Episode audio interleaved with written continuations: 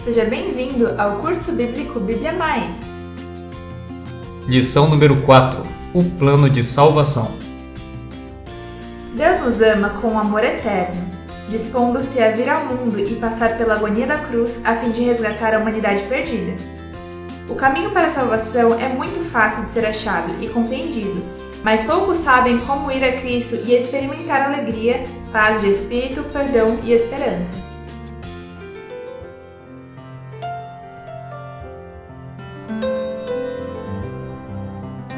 É hora de abrir a Bíblia. Fala ao meu coração, Senhor.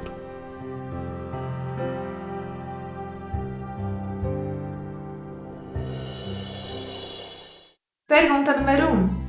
Quantos são pecadores e qual é o resultado do pecado? Romanos capítulo 5, versículo 12. Porque assim como por um só homem entrou o pecado no mundo, e pelo pecado a morte, assim também a morte passou a todos os homens porque todos pecaram. Portanto, a Bíblia deixa bem claro que todos os seres humanos são pecadores, e uma das principais consequências do pecado é a morte. Pergunta número 2. Que reação Deus manifestou diante do pecado?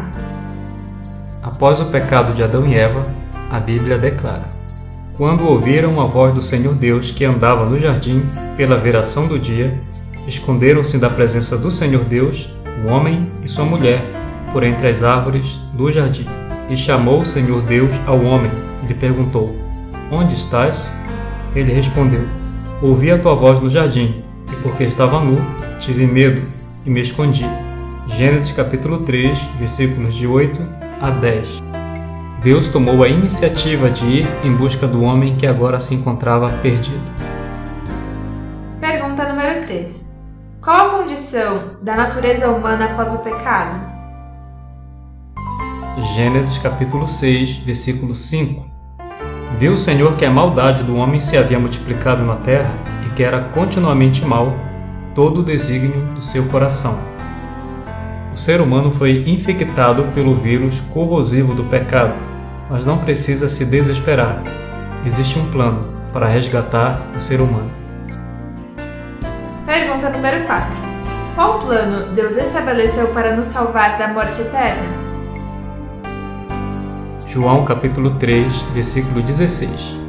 Porque Deus amou ao mundo de tal maneira que deu seu Filho unigênito, para que todo aquele que nele crê não pereça, mas tenha a vida eterna. O plano de salvação consistia em que Jesus se tornasse um ser humano, viesse a esse mundo e obedecesse de maneira perfeita a lei divina, ao mesmo tempo em que pagasse a penalidade da transgressão do ser humano.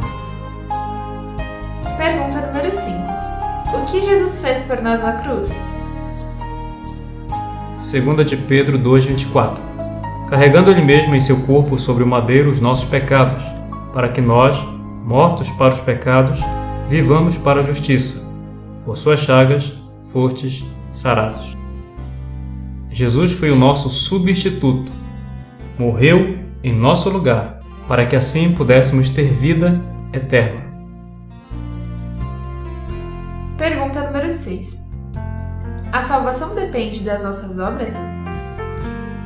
As boas obras possuem seu valor, são importantes e necessárias, mas no que se refere à salvação, as obras humanas, por mais boas que sejam, não contam para a salvação. A Bíblia é enfática ao afirmar: Porque pela graça sois salvos, mediante a fé. E isso não vem de vós, é dom de Deus, não de obras para que ninguém se glorie. Portanto, o homem não é perdoado, justificado e salvo por meio de suas próprias obras, mas sim por meio daquilo que Jesus realizou em seu favor. Número 7. Como o homem pode alcançar a salvação? 1 de João capítulo 5, versículos 11 e 12. E o testemunho é este, que Deus nos deu a vida eterna, e esta vida está em seu Filho. Aquele que tem o Filho tem a vida, aquele que não tem o Filho de Deus não tem a vida.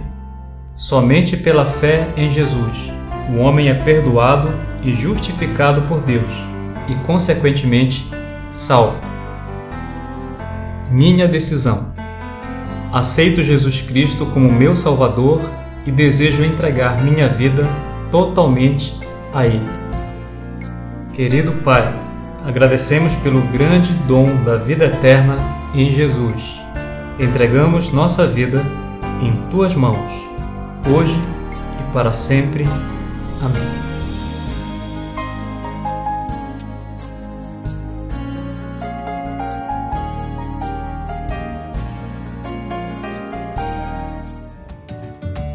Meus parabéns! Você chegou ao final de mais uma lição.